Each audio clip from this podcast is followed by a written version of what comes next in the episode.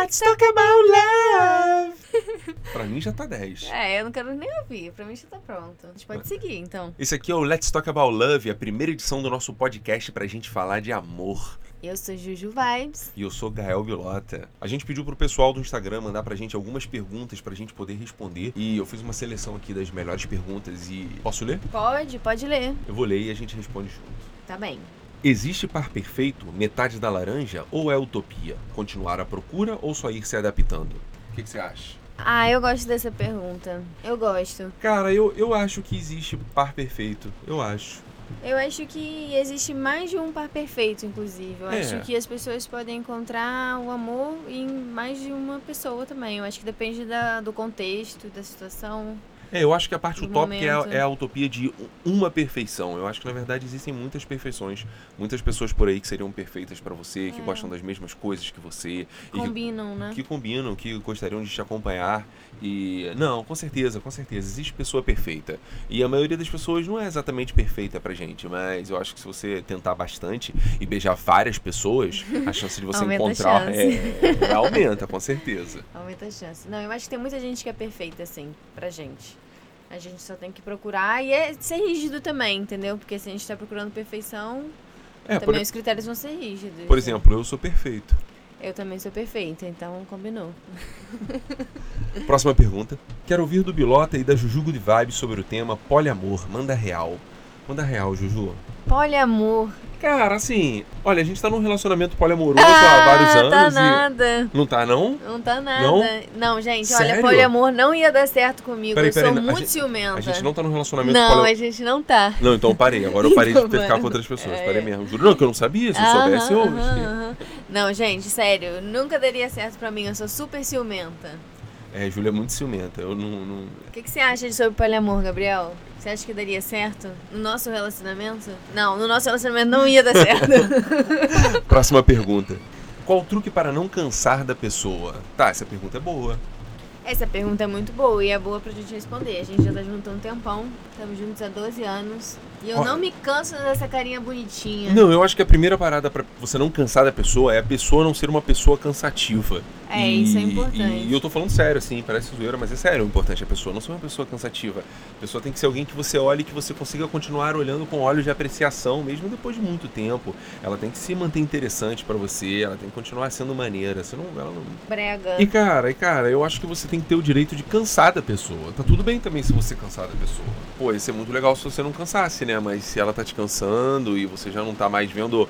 Eu sou um tipo de pessoa que eu gosto de procurar um certo excitement na minha vida. E, e eu acho que você tem que olhar pra pessoa com olhares de excitação ainda. Eu olho pra Júlia e fico maluco todo dia. É mole, é mole não cansar. Eu nem sei o que dizer sobre essa pergunta, porque acho que o tempo que você se mantiver interessado pela pessoa, ela não vai te cansar.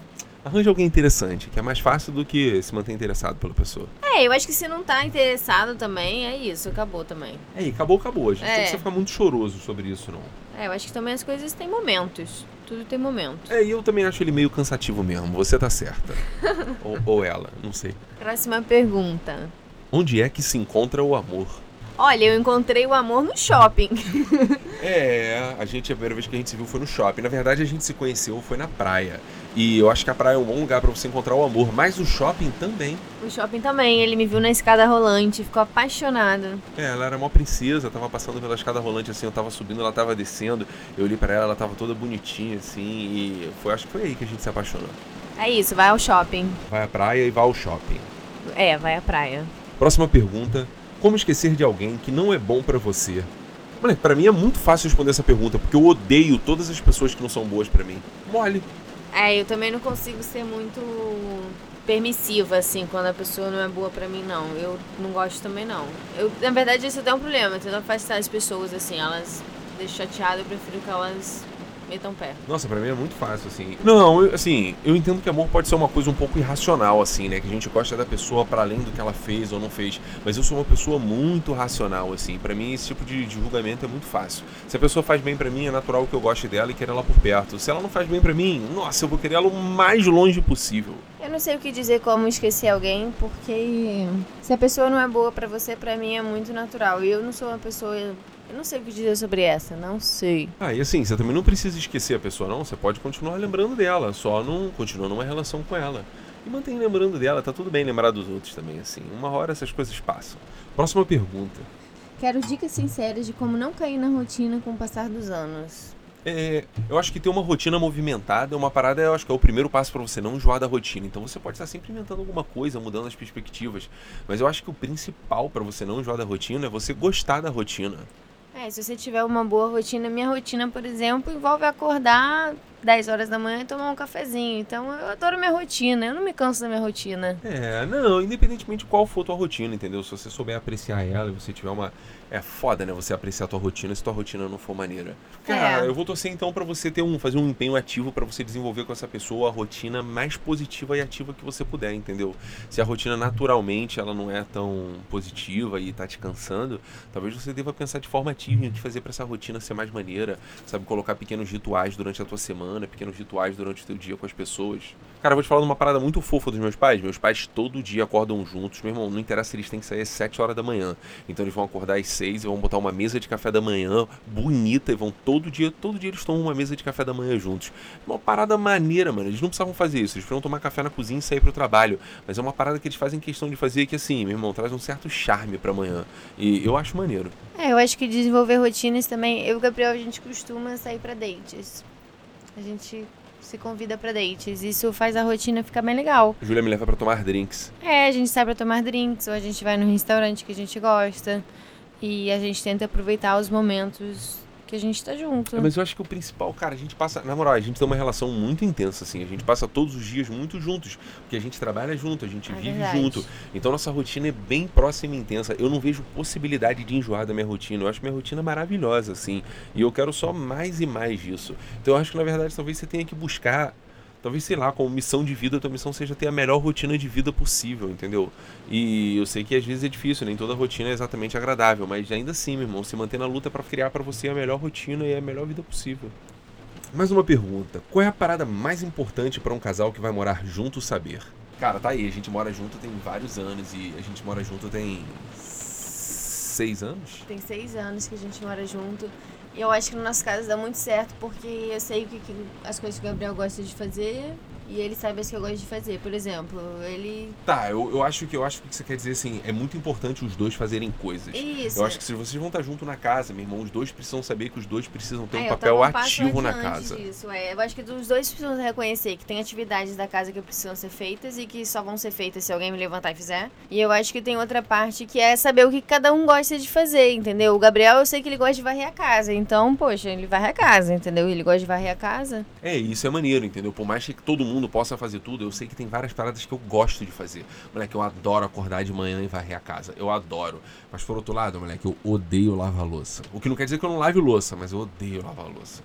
E eu também não gosto muito de lavar louça, então às vezes a louça fica empilhada na pia, mas os dois têm que olhar e saber. Bom, só vai é. resolver se alguém levantar e lavar louça, não vai ter jeito. Então, cara, na moral, faça, faça. Quem tá perguntando é um moleque, então faça coisas para sua namorada, faça tudo que tu puder. Acorda de manhã, meu irmão, varre a casa, faz um café da manhã maneiro, entendeu? Bota um café da manhã na mesa, ajuda ela a preparar as paradas dela para ela sair, entendeu? Quando chegar em casa, meu irmão, cozinha. Se você sair depois, deixa um almoço preparado. Se você voltar antes, meu irmão, começa a fazer o jantar. Na volta do trabalho, na volta de onde você você estiver estudando, meu irmão, já volta para casa trazendo umas paradas para comer, dá o teu melhor aí na casa. Limpa a geladeira, limpa dentro da geladeira, tira tudo, passa pano em tudo dentro da geladeira, passa Descongela. desinfetante, descongela o freezer, deixa ele cheiroso para ela, entendeu? Limpa dentro da máquina de lavar louça, tira aquelas crochas do fogão, entendeu? Tira a gordura ali da coifa da cozinha.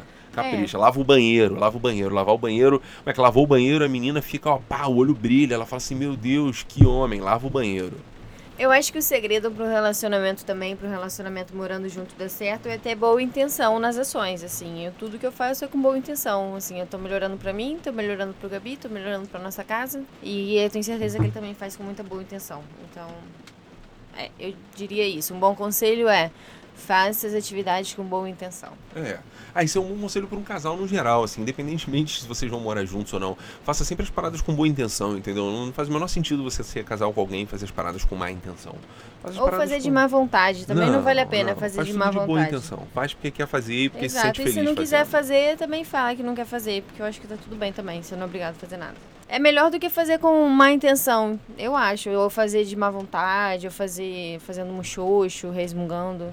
Não, é verdade. Se não gosta de fazer, ao invés de fazer resmungando, não faz. Fala assim, olha, É, eu não fala, gosto não. olha, não, tu não não, quer gosto. fazer, eu também não quero não. Então, na moral, vai ficar não feito aí. E tá tudo bem, vai ficar não feito. Também aprende a ficar conviver tudo bem com o não feito, entendeu? É, tá Olha, é maneiro bem. se a geladeira estiver limpinha, entendeu? Mas se tiver sangue de beterraba escorrendo pela porta da geladeira e ninguém quiser Beterrabas limpar. blood. Beterrabas Blood, deixa lá, também assim, finge que é uma pintura contemporânea. Só não briga, não briga por causa da beterraba na geladeira, entendeu? Se um não quer fazer, o outro também não quer fazer, não briga. Foda-se, deixa lá a beterraba. A gente agora vai pra última pergunta. Bilota, não consigo esquecer a ex. A desgraçada acabou comigo, me ajuda. Oh, coitado. Meninos também sofrem, Gabriel? Lógico que meninos também sofrem, menino chora. Cara, minha primeira dica, minha primeira dica não, minha primeira pergunta pra você é, desde que você terminou com a sua ex, quantas bocas você já beijou? Meu irmão, o, o- o- o índice de sofrimento depois do término do namoro, ele, ele é medido através do número de bocas que você, pessoas que você beijou. Entendeu? Assim, meu irmão, tô, tô sofrendo a Vera, beijei uma pessoa, pô, já tá sofrendo menos. Aí não, beijei 12, pô, 12 já não tá sofrendo nada, entendeu? Já tá de volta no rolê, já não tem mais sofrimento. Tem que beijar muita gente. É, terminar, terminar relacionamento pode ser bem difícil, né? Ainda mais quando você tá com a pessoa há um tempo, já tem rotinas com ela, já tem muitos amigos em comum. Mas eu acho que também dá um tempo, assim, dá um tempo ao tempo e paciência, e daqui a pouco você vai encontrar outras pessoas. E se acabou, era porque era pra ter acabado mesmo. Eu acho que tem um motivo pra ter acabado, então let's move on. Não, não chora não. Vai naquela pessoa que curte todas as fotos do teu feed, que não é psicótica, curte mesmo 26 fotos suas seguidas, vai nela e manda uma DM, porque ali já tá certo. Você sabe que a pessoa já te quer. Manda uma DM, chama pra sair, vai dar um passeio. Leva ela no Bob's, tomar um milkshake. Isso, leva ela no Bob's, leva ela no Bob's. Foi assim que Gabriel conquistou meu coração. Cara, é isso. Essas foram todas as nossas perguntas. Acabou. E, meu irmão, eu achei maneiro responder. É, eu, não tenho, eu não tenho ideia se esse áudio vai ficar decente ou se vai ficar zoado. Mas, meu irmão, a gente fez com o melhor intuito e muito bom coração. E foi divertido, gostei. Gostei do nosso primeiro podcast. Você que quiser aí, você pode mandar o teu DM, meu irmão, com a tua pergunta amorosa aí pro meu Instagram, pro Instagram da Juju Vibes, que a gente vai responder. O, o nosso arroba deve estar em algum lugar aí, eu não sei, eu não sei nem onde a gente vai subir esse podcast, mas o arroba deve estar em algum lugar. Clica aí, manda o teu DM, conversa com a gente. Vamos falar de amor. Fechar com jingle? Vamos, vamos. Não, um, dois, três e. e... Let's talk about love! Out!